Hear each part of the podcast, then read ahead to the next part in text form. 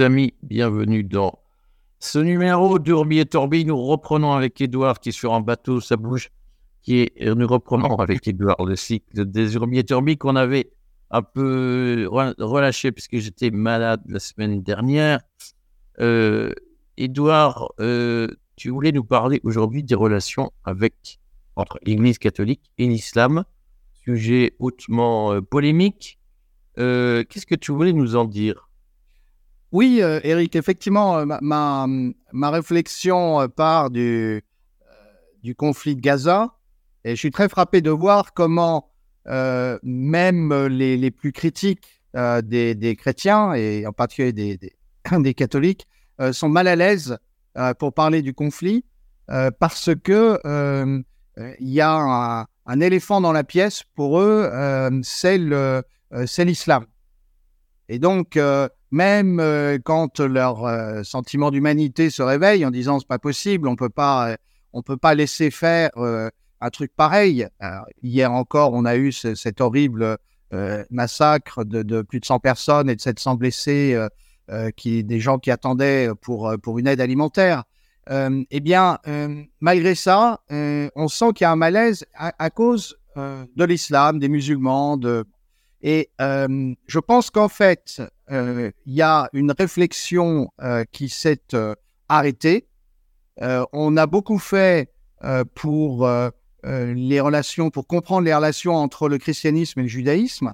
Mais curieusement, le document Nostra Aetate, document du Concile Vatican II, qu'on cite toujours, eh bien, il ne parle pas seulement des relations entre chrétiens et juifs, même s'il en parle longuement, il parle aussi des relations avec euh, d'autres religions, et en particulier l'islam, et il fait une place euh, assez privilégiée à l'islam euh, dans le document. Donc je me proposais qu'on relise. Oui, avant qu'on relise, est-ce que tu peux nous parler de, ce Nostra Aetate? Quel est son statut exact dans le corpus de Vatican II Alors, c'est un des. c'est un des 16 documents du Concile euh, ça n'est pas ce qu'on appelle une constitution, euh, qui, est, le niveau de document le plus solennel euh, d'un concile, c'est ce qu'on appelle une déclaration. alors c'est un document qui, engage l'Église parce que il a été solennellement adopté et celui-là quasi unanimement par les, par les pères du concile et parce qu'il a été signé par le pape à l'époque, le pape Paul VI. Donc c'est un document tout à fait solennel et qui a servi de base de travail euh, pour ce qu'on appelle euh, euh, l'Arménie hein, et, les, relations, les relations avec les religions dites non chrétiennes. voilà, donc c'est ça le statut du document. Donc c'est un document qui date de quelle année? Qui date de 1964, si je me trompe pas, hein, puisque ou 60, non, non, il est pardon, il est il est signé de 65, pardon. Il est signé de 65. Alors, 65 octobre 65. Déclaration sur les relations de l'Église avec les religions non chrétiennes et son nom, Nostra Aetate, ce sont les premiers termes latins. Hein. on, cite toujours un document d'Église à partir des premiers termes latins. À notre époque. Là, ça veut dire à notre époque. J'en présente une traduction en française que tu aimeras, en français que tu m'as envoyé, c'est l'occasion donc de donc d'évoquer le chapitre, les deux paragraphes sur la religion musulmane. Alors, c'est pas mal que tu nous dises ce qu'il y a dedans, puisque je, vais le mettre en plein écran. Voilà. Euh, de gens connaissent probablement ce texte. Voilà. Alors, euh, donc, euh, c'est un paragraphe qui, qui, vient, qui vient même avant celui avec des relations avec le judaïsme. Hein, c'est le paragraphe 3. Le, paragraphe sur les relations avec le judaïsme, c'est le paragraphe 4. Alors, euh, prenons-le tout simplement, hein. l'Église regarde aussi avec estime, donc aussi par rapport à, ce qui a été dit avant sur les relations de respect pour, euh, pour les autres religions, l'Église regarde aussi avec estime les musulmans qui adorent le Dieu unique, vivant et subsistant, miséricordieux et tout-puissant, créateur du ciel et de la terre. Donc ça, c'est un premier énoncé euh, très important euh, puisque euh, il, dit qu'en fait, euh, les chrétiens et les musulmans, et les juifs d'ailleurs, adorent le même Dieu. Alors je sais que j'ai eu l'occasion de dire ça dans un Orbi et Orbi précédent et qu'il y a eu des commentaires, mais comment ça, c'est pas le même Dieu? Ben si. alors ensuite, on peut, comme chrétien, penser que la compréhension du, Dieu trinitaire, trois, trois personnes en un seul Dieu, le Père, le Fils et le Saint-Esprit, c'est plus précis que ce que disent les musulmans. Les musulmans, d'ailleurs, quand ils sont littéralistes, peuvent accuser les chrétiens d'être éventuellement tritéistes en lisant superficiellement le dogme de la Sainte Trinité. Mais ce que dit l'Église catholique de son point de vue, c'est nous adorons le même Dieu et elle ajoute même qui a parlé aux hommes. Alors, qui a parlé aux hommes, c'est la révélation. Euh, la Bible nous dit que euh, Dieu a parlé, euh, a parlé aux hommes, le Dieu créateur et transcendant a parlé aux hommes. Alors, c'est, on, voit effectivement la puissance de ce qui est dit là, puisque sans du tout se prononcer sur le Coran, l'Église n'exclut pas que le Coran soit une révélation. Alors, évidemment, on va, on va avoir des commentaires extrêmement critiques euh, d'abord, il y a tous ceux qui vont nous dire oui, non, mais Vatican II, etc. Bon, euh, c'est important, c'est un concile dans la continuité parfaite de l'Église. Et puis, euh, il y a ceux qui vont dire non, non, mais là, là, vous faites une interprétation tendancieuse. moi, je lis ce qu'il a écrit. Alors, on continue. ils cherchent à se soumettre de toute leur âme au décret de Dieu, même s'ils sont cachés. Donc ça, c'est selon les musulmans. Comme c'est soumis à Dieu Abraham, auquel la foi islamique se réfère volontiers. Alors ça, c'est extrêmement important parce qu'effectivement, euh, effectivement, euh, le euh, pardon, chef, le ton téléphone. Oui, la, la, référence à, la, la, référence à Abraham est fondamentale dans les relations entre islam, judaïsme et christianisme. Euh, pour la bonne raison que c'est la figure commune, c'est la figure dont se réclament sans le critiquer les musulmans, euh, au même titre que les juifs et les chrétiens. ensuite, sur, euh, sur Moïse ou sur le Christ, du point de vue des musulmans, il peut y avoir des nuances, voire des critiques ou des ou d'autres façons de l'exprimer que ce que disent les juifs et les, et les, et les chrétiens. Mais en revanche, sur Abraham, il y a une union des trois monothéismes, comme on dit. Alors, si on continue euh, le, texte, euh, bien qu'ils ne reconnaissent pas Jésus comme Dieu, ils le vénèrent comme prophète. Euh, ils honorent sa mère virginale, Marie, et parfois même l'invoquent avec piété. Alors là aussi, c'est extrêmement important puisque c'est fondé sur le texte du Coran. Effectivement, Jésus n'est pas reconnu comme le Fils de Dieu, mais il est reconnu comme un prophète. Et alors surtout, ce qui étonne toujours quand on, découvre le Coran, c'est que euh, le Coran défend, euh, comme l'Évangile, la thèse de la virginité conservée de Marie euh, après la naissance du Christ. Et, et, d'ailleurs, Notre-Dame de l'Annonciation, si je ne me trompe pas, est patronne du Liban, également révérée par les, par les chrétiens et par les musulmans.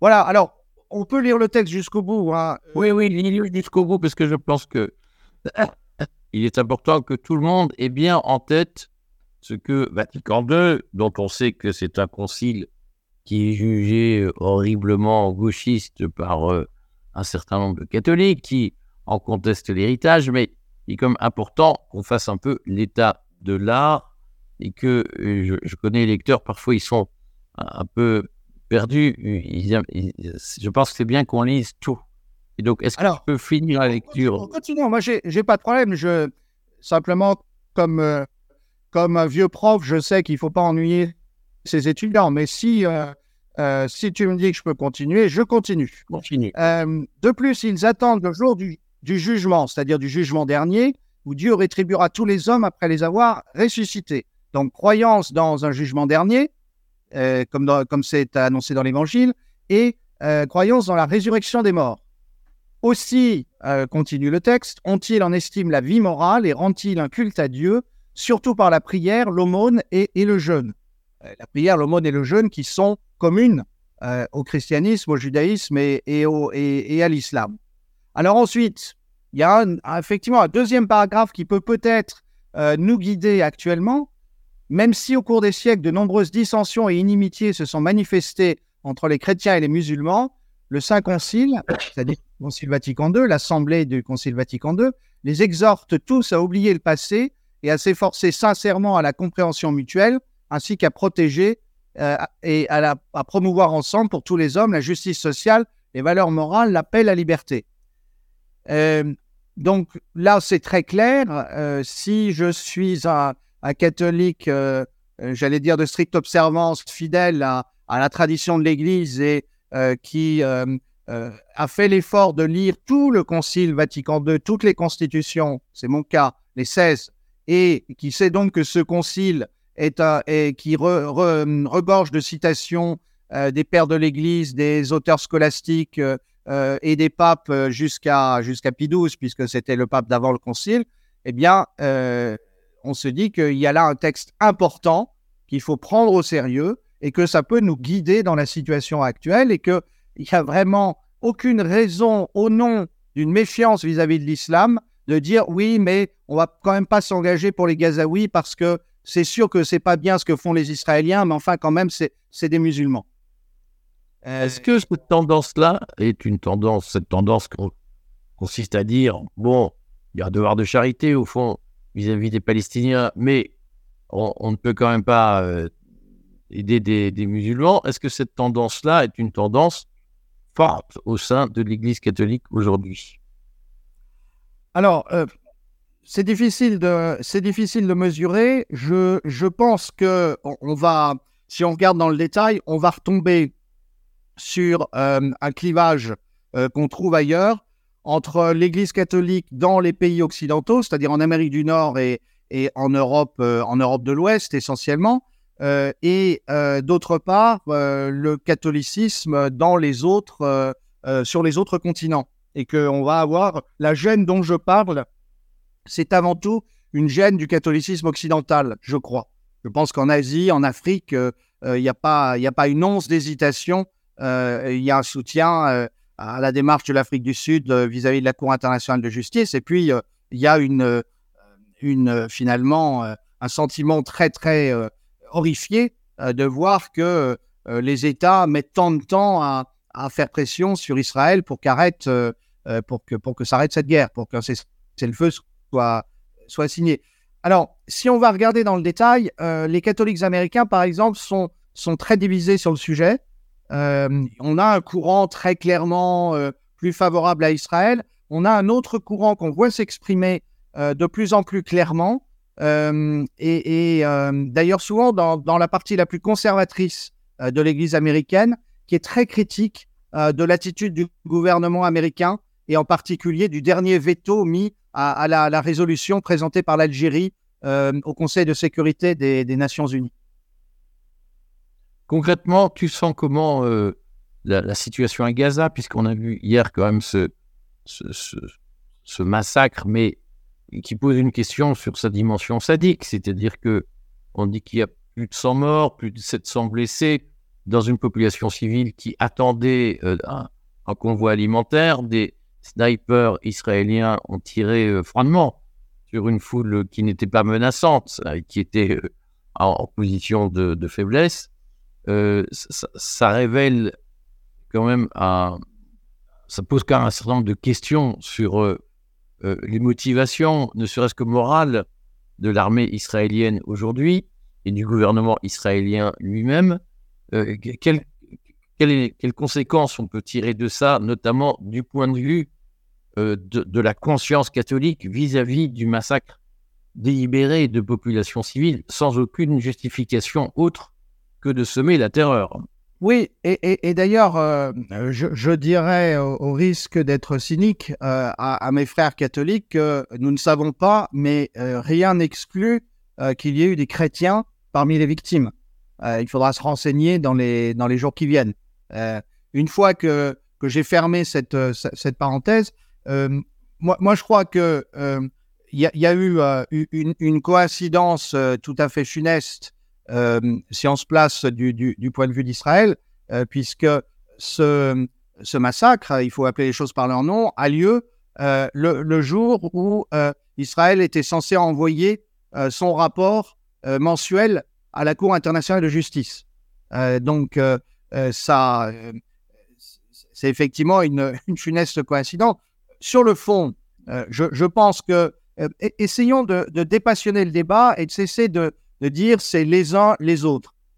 on a une situation qui me semble moi évidente, une armée, quel que soit son nom, à laquelle on a laissé euh, pendant, euh, pendant trop longtemps la bride sur le cou euh, pour commettre des actes qui vont bien au-delà de ce que la, discipline militaire peut approuver, de toute façon devient difficilement contrôlable. Donc tu, tu mentionnes un possible motif de sadisme, c'est possible.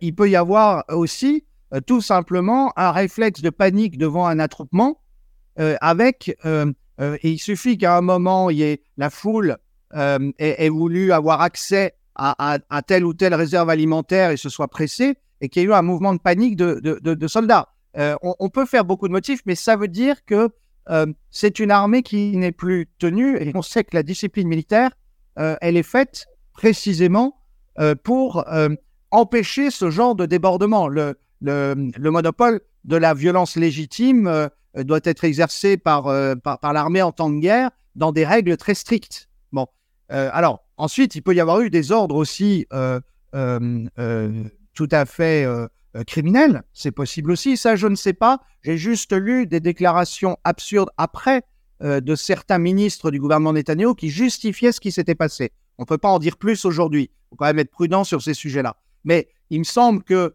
après avoir vu ça, euh, comme dit Saint Paul, il n'y a plus ni juifs, ni chrétiens, euh, ni, ni, ni hommes libres, ni, ni esclaves, ni hommes, ni femmes. ce sont des êtres humains. Euh, ce sont des, des êtres humains qu'on doit, qu'on doit respecter et qui ont été horriblement massacrés. Bon, merci Edouard. On se retrouve lundi pour le journal Chaos Global du courrier des stratèges. On vous décrypte l'important de l'actualité. Et puis, on continuera, on reprend notre cycle de euh, Urbi et Torbi. À très bientôt, Edouard. Merci, bonne fin.